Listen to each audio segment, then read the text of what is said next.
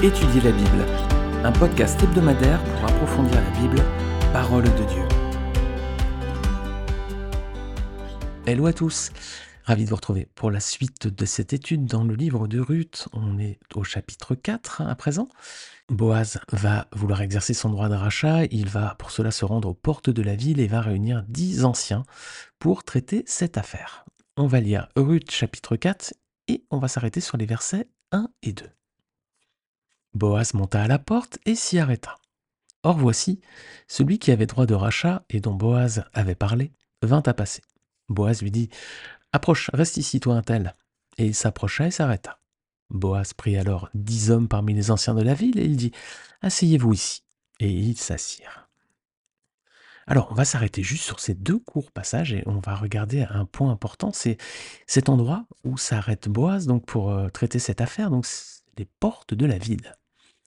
Alors c'est vrai qu'aujourd'hui, aux portes de la ville, dans nos villes, à nous, il ne se passe pas grand-chose, mais à cette époque, c'était un endroit important sur les plans stratégiques, civiques, civils ou légaux. À cette époque, avoir le contrôle de la porte, c'était aussi contrôler la ville elle-même. C'était donc un lieu très très important. Hein. Regardez notamment la, bénédiction hein, qu'a adressée la famille de Rebecca à leur jeune sœur lorsqu'elle accepta de partir se marier avec Isaac. Genèse 24, verset 60. Il bénit Rebecca et lui dirent Ô notre sœur, puisses-tu devenir des milliers de myriades, et que ta postérité possède la porte de ses ennemis. Alors avoir le contrôle de la porte, c'était contrôler la ville elle-même. Hein. C'est pour ça que c'était important. Contrôler la porte, ça voulait dire bah, être le, le maire, on dirait aujourd'hui peut-être le seigneur d'une ville, voilà. Alors la porte, donc, un point névralgique hein, dans une ville à cette époque. Donc c'est à cet endroit notamment que se tenaient certains marchés, hein, et qu'on pouvait aussi opérer certaines transactions commerciales. Regardez comment Élisée annonçait la fin de la famine qui a eu lieu à son époque. De Rois chapitre 7 verset 1. Élisée dit Écoutez la parole de l'Éternel. Voici ce que dit l'Éternel. Demain, à la même heure, on pourra avoir 7 litres de farine pour une pièce d'argent et 14 litres d'orge pour une pièce d'argent à la porte de Samarie. Voilà. Donc on voit ici que des transactions commerciales et les marchés avaient lieu aussi aux portes des villes. Alors il n'y avait pas que des transactions commerciales et des marchés à la porte de la ville, les rois pouvaient aussi siéger à cet endroit. David l'a fait, notamment après la mort de son fils Absalom. On regarde dans 2 Samuel 19, verset 9. Alors le roi se leva et s'assit à la porte de la ville. On annonça à tout le peuple, le roi siège à la porte. Et tout le peuple vint devant le roi. Alors il y avait aussi les prophètes qui pouvaient se placer à cet endroit euh, stratégique hein, afin de parler à tout le peuple. Jérémie 17, verset 19 à 20. Voici ce que m'a dit l'Éternel, va te tenir à la porte des enfants du peuple, celle par laquelle les rois de Juda entrent et sortent, et à toutes les portes de Jérusalem. Tu leur diras, Écoutez la parole de l'Éternel, roi de Juda, tous les Judéens et vous tous, habitants de Jérusalem, qui entrez par ces portes. Voilà. Donc siéger aux portes de la ville, hein, c'était un privilège. Hein. C'était réservé bien sûr aux notables. Hein. D'ailleurs, c'est la place d'honneur qu'occupait le mari de la femme vertueuse dans Proverbe 31. Regardez, Proverbe 31, verset 23. Son mari est reconnu aux portes de la ville lorsqu'il siège avec les anciens du pays. Alors c'était aussi un endroit où les prophètes pouvaient aller euh, se placer pour euh, annoncer la parole de Dieu. Regardez Jérémie 17, versets 19 et 20. Voici ce que m'a dit l'Éternel. Va te tenir à la porte des enfants du peuple, celle par laquelle les rois de Juda entrent et sortent, et à toutes les portes de Jérusalem. Tu leur diras, Écoutez la parole de l'Éternel, roi de Juda, tous les Judéens et vous tous, habitants de Jérusalem, qui entrez par ces portes. Voilà, donc cet endroit aussi permettait de croiser tous ceux qui euh, entraient et sortaient. Donc c'était essentiellement, bien sûr, les, citoyens hein, d'une ville. Donc ici, Jérémie a pu parler à tout le peuple. Alors c'est également à la porte de la ville qu'Abraham a fait l'acquisition du champ et de la grotte où il enterra son épouse Sarah, ce qui lui a permis que tous les citoyens de cette ville soient témoins de cette transaction. Regardez Genèse 24, versets 17 à 19. Le champ des fronts à Macpéla vis-à-vis de Mamré, le champ et la grotte qui s'y trouvent, avec tous les arbres qui sont dans le champ, dans la limite de son pourtour, devinrent ainsi la propriété d'Abraham, en présence des descendants de Heth et de tous ceux qui entraient par la porte de la ville. Après cela, Abraham enterra sa femme Sarah dans la grotte du champ de Macpéla vis-à-vis de Mamré, c'est-à-dire Hébron, dans le pays de Canaan. Alors c'est également à cet endroit, la porte de la ville, que la loi prévoyait que soient réglés certains problèmes civiques et juridiques, ceux qui étaient notamment liés au droit de la famille. On peut voir ces passages dans Deutéronome 22, versets 13 et 14 par exemple, et je vais lire Deutéronome 25, versets 5 à 10. Vous allez voir que ce passage a plusieurs traits en commun avec l'histoire décrite dans le chapitre 4 du livre de Ruth. Ça nous permet de mieux comprendre le contexte dans lequel Boaz s'est présenté aux portes de la ville pour exercer son droit de rachat sur la jeune Moabite. Deutéronome 25, versets 5 à 10. Lorsque des frères habiteront ensemble et que l'un d'eux mourra sans laisser d'enfant, la femme du défunt ne se mariera pas en dehors de la famille avec un étranger. C'est son beau-frère qui s'unira à elle, la prendra pour femme et l'épousera comme beau-frère. Le premier-né qu'elle mettra au monde succédera au frère mort et portera son nom, afin que ce nom ne soit pas effacé d'Israël. Si l'homme ne veut pas épouser sa belle-sœur, elle montera la porte vers les anciens et dira Mon beau-frère refuse de maintenir le nom de son frère en Israël. Il ne veut pas m'épouser conformément à son devoir de beau-frère. Les anciens de la ville appelleront l'homme et lui parleront. S'il persiste dans sa position et dit ⁇ Je ne veux pas l'épouser ⁇ alors sa belle-sœur s'approchera de lui en présence des anciens, lui enlèvera sa sandale du pied et lui crachera au visage. Prenant la parole, elle dira ⁇ Voilà ce que l'on fera à l'homme qui ne veut pas bâtir la famille de son frère. Et sa famille sera appelée en Israël la famille du déchaussé.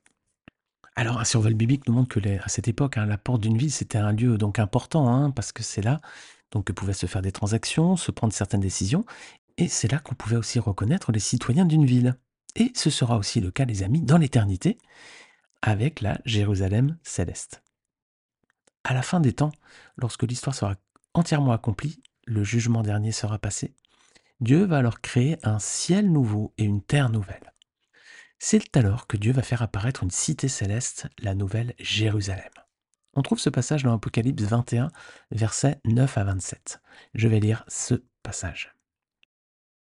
Puis un des sept anges qui tenait les sept coupes remplis des sept derniers fléaux vint m'adresser la parole et dit Viens, je te montrerai la femme, l'épouse de l'agneau.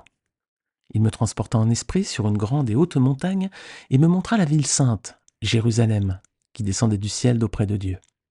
Elle rayonnait de la gloire de Dieu. Son éclat ressemblait à celui d'une pierre très précieuse, d'une pierre de jaspe transparente comme du cristal.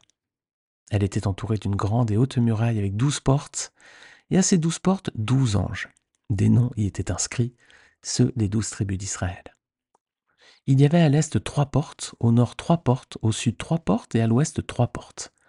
La muraille de la ville avait douze fondations qui portaient les noms des douze apôtres de l'agneau. Celui qui me parlait avait pour mesure un roseau d'or afin de mesurer la ville, ses portes et sa muraille. La ville avait la forme d'un carré, sa longueur était égale à sa largeur. L'ange mesura la ville avec le roseau et trouva 2200 kilomètres. Sa longueur, sa largeur et sa hauteur étaient égales. Il mesura aussi la muraille et trouva 72 mètres, selon la mesure humaine qu'employait l'ange. La muraille était construite en jaspe et la ville était en or pur, transparent comme du verre pur. Les fondations de la muraille de la ville étaient ornées de pierres précieuses de toutes sortes.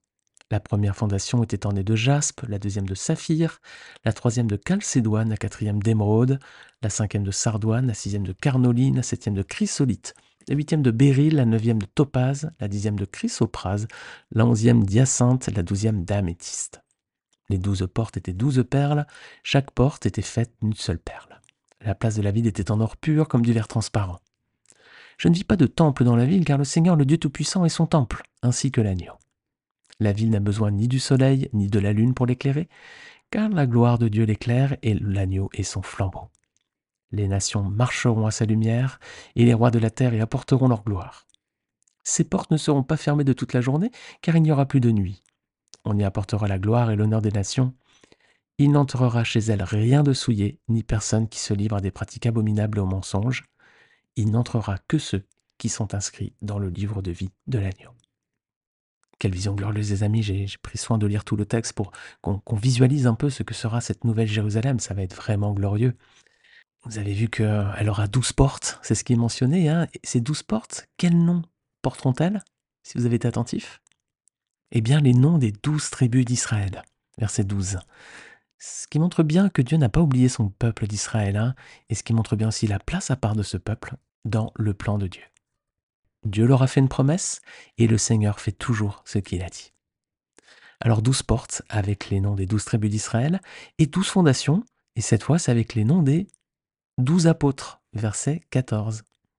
Donc la Nouvelle Jérusalem est bâtie sur la parole de Dieu, on le voit ici.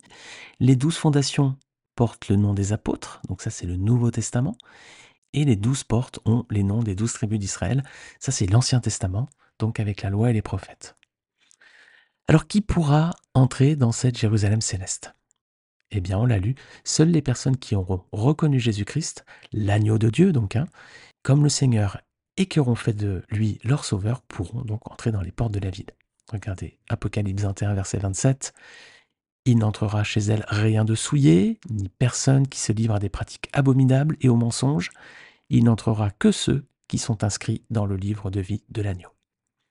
Et l'agneau qui revient à plusieurs reprises dans ce passage, l'agneau de Dieu, c'est Jésus, les amis. Regardez deux passages, Apocalypse 5, versets 11 à 13. Je regardais et j'entendis la voix de nombreux anges rassemblés autour du trône des êtres vivants et des anciens. Ils étaient des myriades de myriades et des milliers de milliers. Ils disaient d'une voix forte, L'agneau qui a été offert en sacrifice est digne de recevoir la puissance, la richesse, la sagesse, la force, l'honneur, la gloire et la louange. Toutes les créatures qui sont dans le ciel, sur la terre, sous la terre, sur la mer, tous les êtres qui s'y trouvent, je les entendis s'écrier, À celui qui est assis sur le trône et à l'agneau, soit la louange, l'honneur, la gloire et la domination au siècle des siècles. Voilà les amis, l'agneau qui a été offert en sacrifice, eh bien c'est Jésus, l'agneau de Dieu qui est mort sur la croix pour les péchés de tous les hommes. C'est lui qui a expié, hein, qui a fait l'expiation de leurs fautes. C'est nous qui avons péché, c'est lui qui en a payé le prix pour que nous soyons délivrés de l'emprise de la mort et que nous puissions recevoir la vie éternelle. Regardez, Jean 1,29 qui nous précise cela aussi par rapport à l'agneau de Dieu. Jean 1,29, c'est Jean-Baptiste qui parle. Et on voit que le lendemain, Jean-Baptiste donc vit Jésus s'approcher de lui et dit Voici l'agneau de Dieu qui enlève le péché du monde. Voilà, c'est la même image ici qui est reprise. Alors les amis, question essentielle. Faites une pause dans vos activités si vous êtes en train de faire autre chose et arrêtez-vous une minute. Posez-vous la question. Où en êtes-vous avec cet agneau Avec l'agneau de Dieu, avec Jésus-Christ. Est-ce que vous avez reconnu que Jésus-Christ est le Seigneur le Fils de Dieu qui est venu sur terre pour mourir sur une croix pour vous? Oui, vous avez reconnu qu'il est, c'est lui le Seigneur? Alors est-ce que vous l'avez confessé comme votre sauveur? Est-ce que c'est votre sauveur à vous ou est-ce que c'est un sauveur? Pour les hommes, pour les autres, mais peut-être pas pour vous. Est-ce que vous l'avez confessé ou est-ce que vous l'avez rejeté? Alors si vous l'avez confessé, vous êtes bénis les amis, vous pourrez franchir les portes de cette magnifique Jérusalem céleste. Dans le cas contraire, eh bien, vous l'avez compris, vous serez exclu pour toujours de la présence de Dieu. Vous ne pourrez pas rentrer dans les portes de cette ville, et l'endroit où vont terminer ceux qui rejettent le Seigneur, c'est un endroit où il vaut mieux vraiment éviter d'aller. Alors les amis, faites le bon choix tant que vous êtes en vie et que vous en avez la possibilité. Ensuite, ce sera trop tard, hein. il n'y a pas de seconde chance, il faut prendre votre décision maintenant pendant que vous êtes vivant. C'est ce que nous dit la Bible dans Hébreu chapitre 9 verset 27. Il est réservé aux hommes de mourir une seule fois. Après quoi vient le jugement. Alors vous avez compris, notre sort c'est de mourir une seule fois, on ne va pas mourir plusieurs fois. Donc c'est maintenant qu'il faut prendre la décision. Pourquoi? Parce qu'après vient le jugement. Alors les amis, la semaine prochaine, on va développer ce point. On va regarder qu'est-ce qui se passe après la mort. Hein. Que dit la Bible à ce sujet? On verra les notions de réincarnation, de résurrection, de purgatoire. On verra ça dans le prochain épisode pour développer ces aspects. En attendant les amis, je vous laisse méditer sur ces points et répondre à cette question. Où en êtes-vous avec cet agneau, avec l'agneau de Dieu?